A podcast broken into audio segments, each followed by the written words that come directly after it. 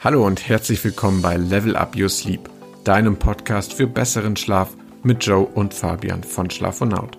Mein Name ist Fabian und in der heutigen Folge des Podcasts schauen wir uns neun bekannte Schlafmythen an, ob sie stimmen und wenn nicht, was denn stimmt. Also, es gibt wieder viel zu besprechen, viel Spaß.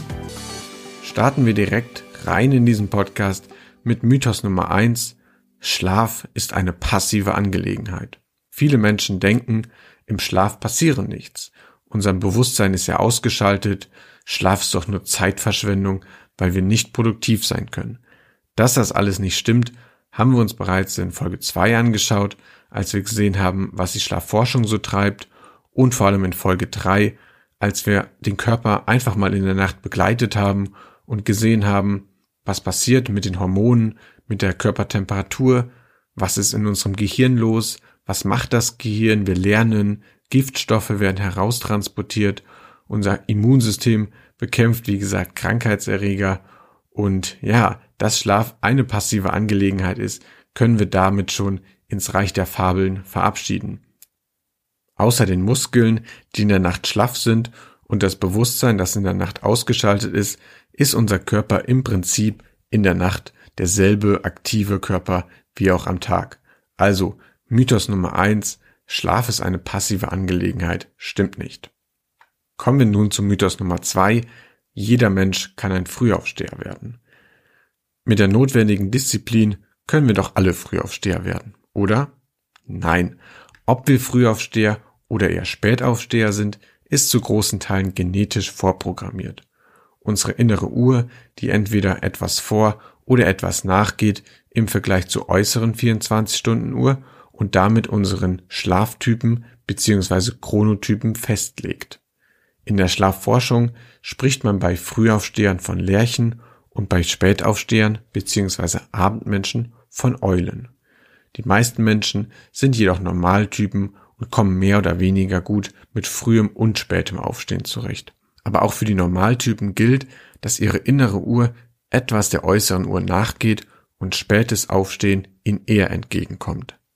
Fakt ist natürlich auch, jeder Mensch kann dauerhaft früh aufstehen, auch wenn es entgegen seinem Typ ist, entgegen seiner Gene. Mit der notwendigen Disziplin können wir alle früh aufstehen. Wir haben es vor allem zu Schulzeiten alle getan, als wir um 6 Uhr morgens aufgestanden sind, obwohl wir als Jugendliche eigentlich eher Schlaftyp Eule sind und liebend gerne noch drei oder vier Stunden mehr geschlafen hätten. Funktioniert hat es ja trotzdem. Und so funktioniert es auch im weiteren Verlauf unseres Lebens. Wenn Eulen früh aufstehen und zur Arbeit gehen, es funktioniert, aber der Körper funktioniert nicht optimal, die Menschen funktionieren in Anführungsstrichen nicht optimal. Es kann also nicht jeder Mensch zu einem funktionierenden Frühaufsteher werden, zu einem Frühaufsteher ja, aber nicht zu einem funktionierenden, produktiven und leistungsfähigen Frühaufsteher. Der Mythos ist damit widerlegt. Wenn dich interessiert, welcher Chronotyp, also welcher Schlaftyp du bist, kannst du das auch testen. Zwar noch nicht beim Arzt, noch nicht genetisch, daran wird aktuell noch geforscht, aber du kannst einen Fragebogen benutzen. Ich pack dir den Link dazu hinten in die Beschreibung. Ansonsten, wenn dich das noch weiter interessiert, kannst du einfach mal nach Till Rönneberg googeln.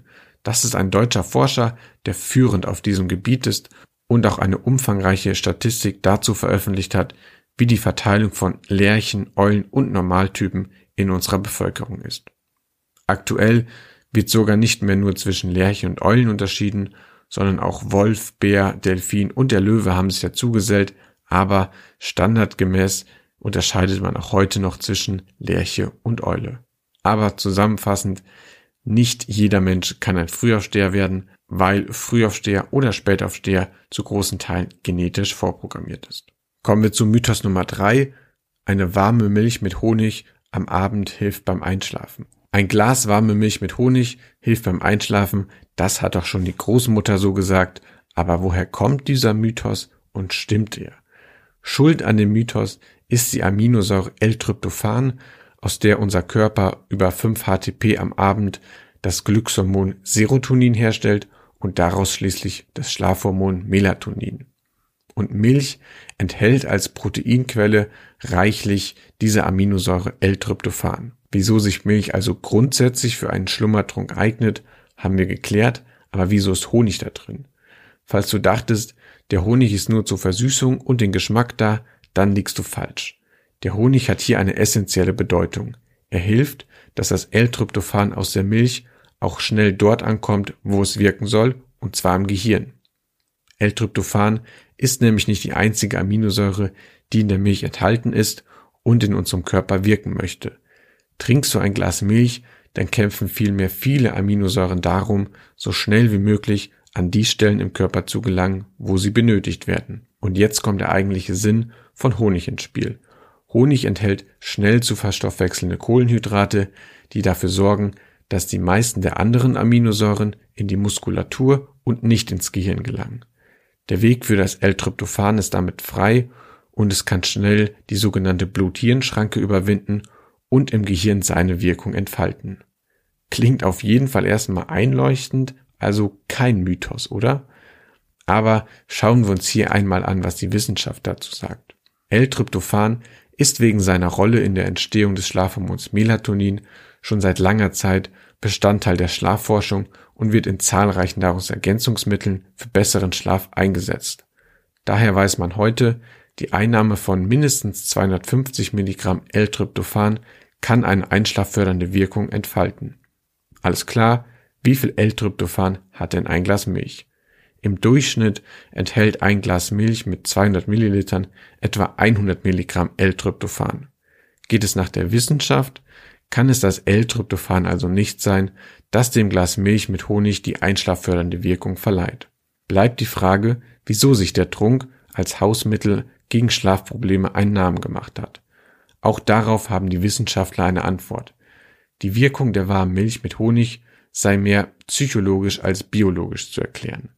Die Wärme gibt ein gutes Gefühl, die Milch vermittelt ein gewisses sättigendes Gefühl und der Glaube an die Wirkung trägt ebenso zum besseren Einschlafen bei. Auch wenn du jetzt weißt, dass die warme Milch mit Honig keine Wunderwaffe zum Einschlafen ist, so schmeckt sie trotzdem gut und wenn sie dir beim Einschlafen hilft, was bei vielen Menschen der Fall ist, dann lass sie dir schmecken. Ob die Wissenschaft jetzt da ihren Daumen nach oben packen oder es Placebo-Effekt ist, ist doch egal. Wenn es hilft, dann sei dir die warme Milch mit Honig am Abend gegönnt. Also der Mythos ist in Teilen wahr, aber ein Teil noch nicht. Kommen wir zum Mythos Nummer 4. Schlaf kann man am Wochenende nachholen. Die weit verbreitete These oder auch der Wunsch, Schlaf könne man am Wochenende nachholen. Häufig von den Personen erwähnt, die in der Woche schon viel zu wenig schlafen, am Wochenende dann ausschlafen und glauben, ihr Schlafkonto sei damit wieder ausgeglichen. Klappt das oder ist unser Körper da doch raffinierter und lässt sich von uns nicht so leicht austricksen? Kann Erholung nachgeholt werden? Der Schlafforscher Dr. Neil Stanley hat dafür einen, wie ich finde, sehr schönen und treffenden Vergleich. Wenn ich mich unter der Woche fast nur von Junkfood ernähre und am Wochenende extrem healthy lebe, habe ich dann eine gesunde Ernährung? Kann ich die fehlenden Nährstoffe von unter der Woche nachholen? Wohl kaum. Und so ist es auch beim Schlaf. Also schlechte Nachrichten für alle Ausschläfer. Es ist zwar schon so, dass eine Nacht bzw. eine schlechte oder eine kurze Nacht mit einer darauffolgenden langen und erholsamen Nacht zu großen Teilen ausgeglichen werden kann. Aber ein über fünf Tage aufgebautes Schlafdefizit in der Woche kann nicht mal eben mit zwei langen Nächten nachgeholt werden. Erst recht nicht, wenn das über einen langen Zeitraum so praktiziert wird. Und dann noch von einem guten Schlaf zu sprechen, ist doch sehr vermessen und eben nicht der Fall. All die negativen Folgen von Schlafmangel, denen wir uns ganz sicher noch in einer separaten Podcast-Folge widmen werden, all die negativen Folgen können selbstverständlich nicht am Wochenende wieder rückgängig oder gar repariert werden. Der Stress etwa, denn Schlafmangel ist nichts anderes als Stress, den hat unser Körper dann in der Woche schon mitgemacht.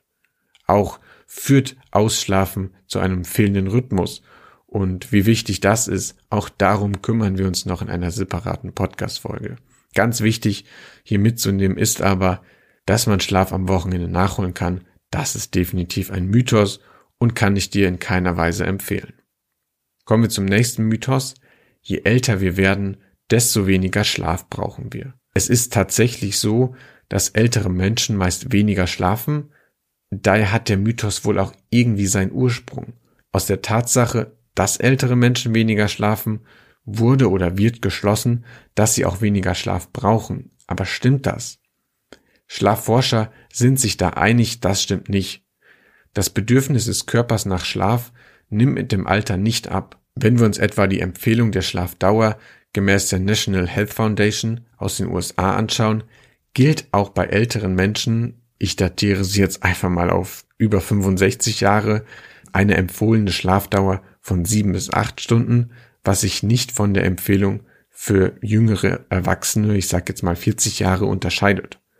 Was sich mit dem Alter jedoch verändert, ist die Fähigkeit, in den Schlaf zu finden und diesen die Nacht über tief und erholsam zu gestalten.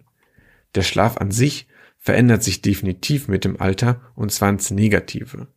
Ältere Menschen haben Probleme mit dem Einschlafen, was oft an Gefäßverkalkungen liegt und der damit einhergehenden reduzierten Melatoninproduktion. Auch Medikamente und häufig weniger Tageslicht und damit weniger Taktgeber für unsere innere Uhr sorgen für weitere Einschlafprobleme. Haben ältere Menschen dann in den Schlaf gefunden, ist ihr Schlaf viel flacher und leichter als noch in unseren jüngeren Jahren. Der Tiefschlafanteil fällt also mit dem Alter.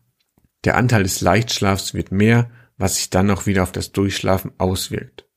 Viele ältere Menschen haben dann Probleme wieder einzuschlafen, auch mit Schmerzen haben sie zu kämpfen. Insgesamt wird der Schlaf im Alter verteilter und ist mit längeren Wachphasen verbunden. Also, dass wir weniger Schlaf brauchen, je älter wir werden, das ist ein Mythos. Wir schlafen leider weniger, aber das hat nichts damit zu tun, dass wir weniger Schlaf brauchen. Schauen wir uns den nächsten Mythos an. Der Schlaf vor Mitternacht zählt doppelt. Jede Stunde Schlaf vor Mitternacht zählt doppelt, so ein Sprichwort, das irgendwie von Generation zu Generation weitergegeben wird. Aber stimmt das denn auch? Sicher ist, die Tages- oder Nachtzeit, zu der du schläfst, hat einen Einfluss auf die Qualität deines Schlafes. So ist dein Schlaf am Tag weniger erholsam als dein Schlaf am Abend bzw. in der Nacht. Das wird jeder Schichtarbeiter oder Nachtarbeiter bestätigen können. Grund dafür ist vor allem die Chronobiologie, also Rhythmen bestimmter Prozesse, die in unserem Körper immer zu festgelegten Zeiten ablaufen. Und diese lassen sich nicht verändern. Ich empfehle dir dazu auch noch einmal Podcast Folge Nummer zwei. Für die meisten Menschen, die vom Schlaftyp eher Normaltypen sind, ist es für ihre Schlafqualität daher sinnvoll, zwischen 20 und 24 Uhr ins Bett zu gehen. Schläfst du zu dieser Zeit ein, so hat dein Körper die Möglichkeit, alle Schlafphasen mit ausreichend Tief, Leichtschlaf und Traumschlaf zu durchlaufen. Was wir als Fazit hier mitnehmen sollten ist, dass der Schlaf vor Mitternacht doppelt zählt, ist definitiv ein Mythos und hat seinen Ursprung darin, dass die meisten Menschen vor Mitternacht zu Bett gehen und in der ersten Nachthälfte eben am meisten Tiefschlaf stattfindet und damit vor Mitternacht. Der Tiefschlaf findet jedoch auch statt, wenn du später ins Bett gehst.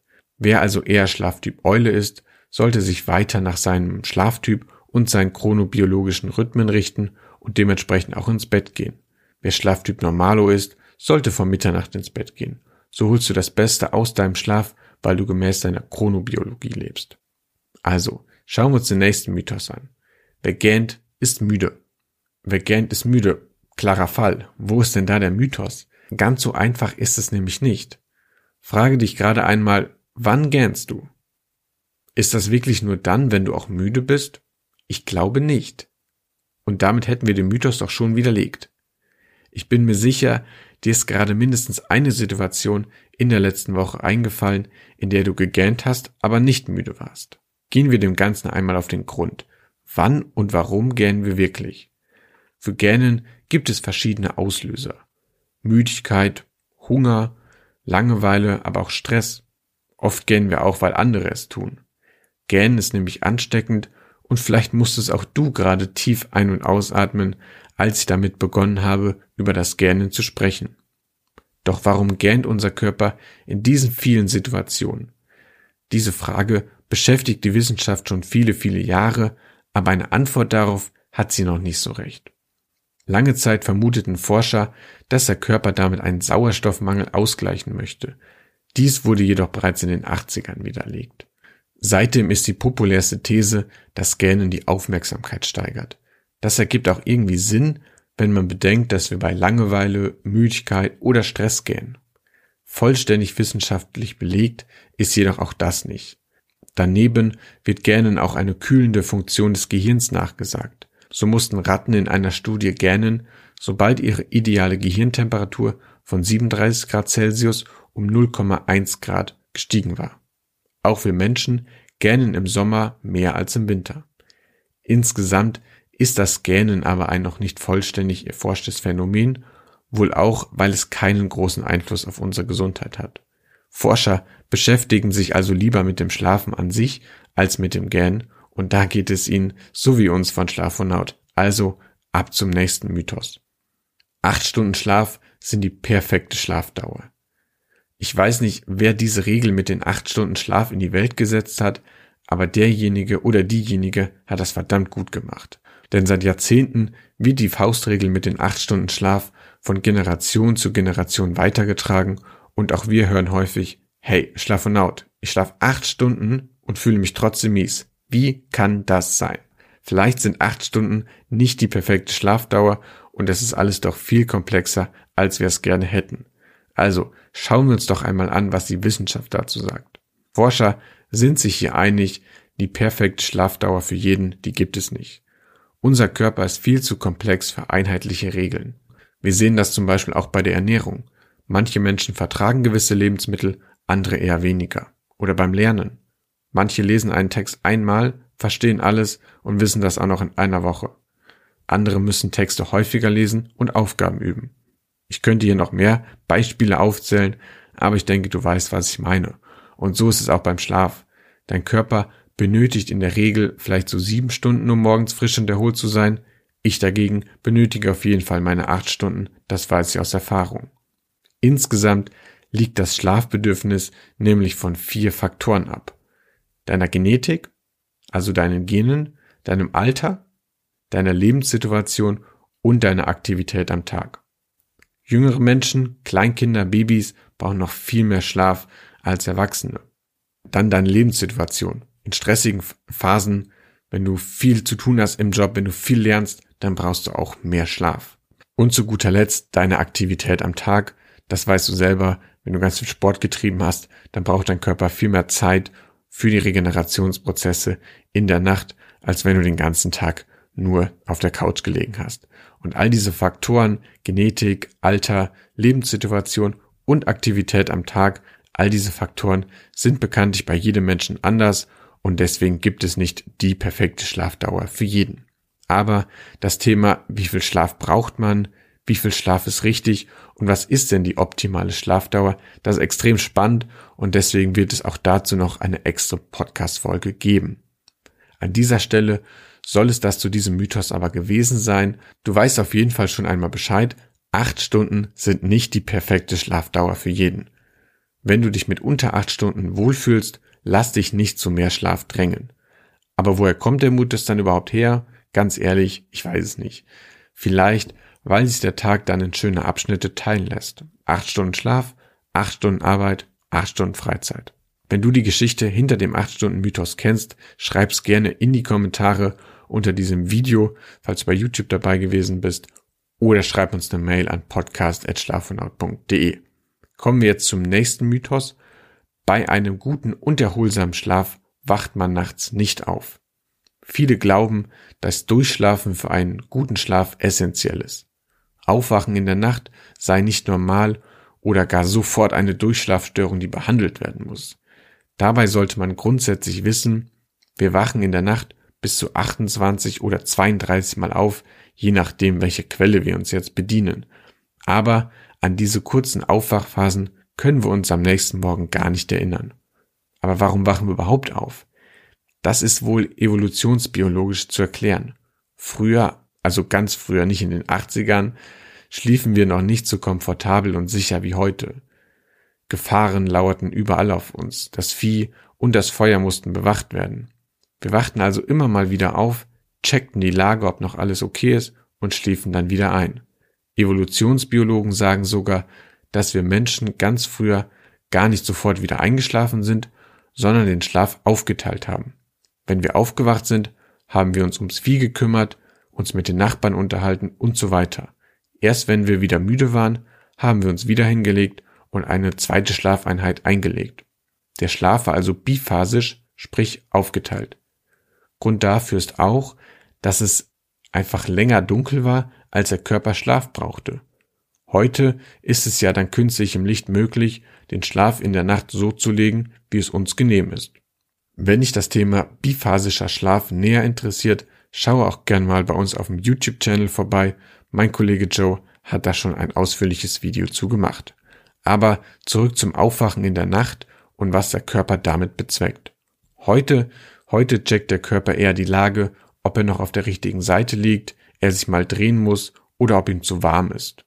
Aufwachen in der Nacht ist also grundsätzlich erstmal vollkommen okay. Du erinnerst dich am nächsten Morgen jedoch nur dann an das Aufwachen, wenn du es mit einer bewussten Handlung verknüpft hast, etwa dem Gang auf die Toilette oder wenn das Aufwachen bzw. Aufbleiben anschließend länger als drei Minuten gedauert hat.